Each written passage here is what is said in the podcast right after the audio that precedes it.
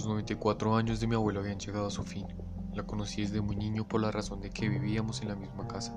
Su herencia claramente decía que aquella casa quedaba a mi nombre, pero que por respeto debía dejar los cuadros y muebles donde estaban. Siempre que de niño iba al segundo piso a llevarle una sopa a mi abuela cuando estaba enferma, pasaba por el pasillo mirando al suelo para no tener que ver horrible cuadro colgado en la pared. El cuadro de una anciana de mirada penetrante. Nadie nunca me contó algo de ella pero como exigía la herencia, no debía mover el espantoso cuadro de su lugar. Un día como cualquier otro, me levanté a preparar mi desayuno y casi me llevó un susto con el cuadro. Veía la nada con una mirada tan tétrica. Parecía que había cambiado el gesto que mostraba normalmente, frunciendo el ceño, como intentando ver algo a lo lejos. Era sumamente espantosa. En medio del susto solo reaccioné echándole una sábana encima que quedó colgando de tal forma que cubría el cuadro. Durante todo el día me pasé por el pasillo sin tener que ver ese rostro mirando. Ya al caer la noche pude escuchar un ruido muy sigiloso. Al salir del pasillo para ver de dónde había provenido el ruido, pude notar que la sábana se había caído. Mi corazón dio un vuelco. Ahora el rostro de la anciana me estaba sonriendo de una manera macabra. Mostraba sus malgastados dientes y se notaban exageradas arrugas en su rostro. Realmente no sabía por qué mi abuela apreciaba tanto ese cuadro y me intrigaba más que ella no lo encontrara horrible. Fue un martes por la mañana cuando casi me dio un infarto por algo que llegué a ver. Estaba desayunando mi clásico café y emparedado de pollo, al momento que noté una cabeza asomándose por el extremo de la puerta para verme. Pegué un grito que se vio haber escuchado en toda la cuadra. A la par de la cabeza se escondió rápidamente. Salí al pasillo a ver qué era lo que me había pasado, pero no vi nada nada aparte de ese horrible cuadro que de nuevo había cambiado los gestos de su rostro. Estaba seria. Yo sabía perfectamente que esa cabeza que había visto era la de la mujer. No sé cómo, pero había estirado su cuello para vigilar lo que hacía. La noche siguiente decía hacer algo más inteligente. Coloqué una cámara delante del cuadro con la intención de comprobar si era este donde salió la cabeza o si en verdad el cuadro hacía movimientos extraños. La dejé grabando tres días, en los cuales salí fuera de Lima a otro departamento de mi país. Al tercer día subí directamente al segundo piso para ver las condiciones del cuadro y de la cámara. El cuadro cambió una vez más, ahora estaba enojada.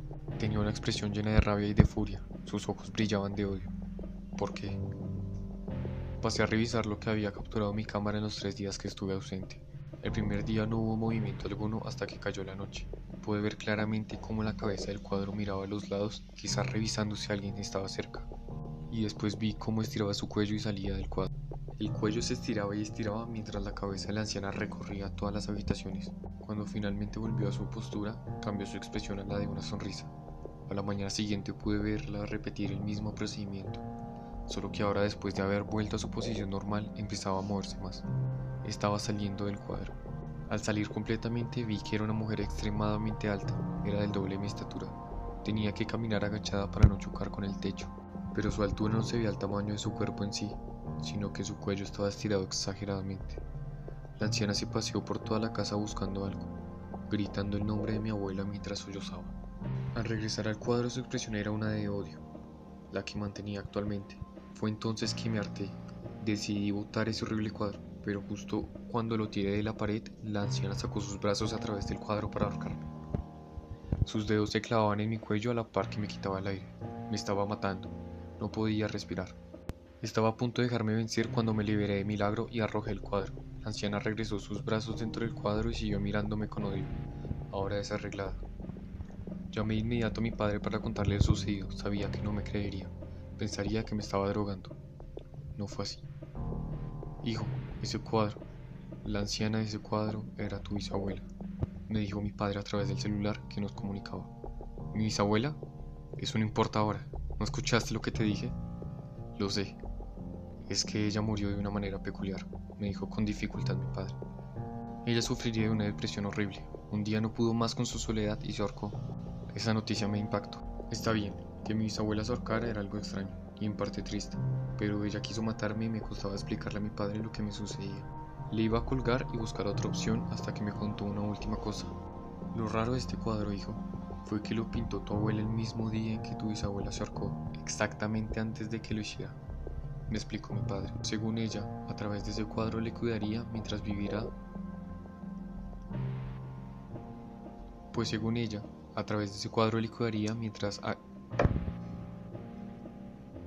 Pues según ella, a través de ese cuadro le cuidaría mientras viviera de cualquier persona que le quisiera hacer daño. Le corté el teléfono. Fácilmente podría decir que hubo un problema en la línea.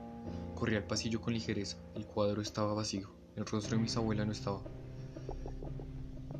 El cuadro estaba vacío. El rostro de mis abuelas no estaba. Sentí en ese momento una respiración helada a mi espalda. Ahí estaba ella. La anciana extremadamente alta.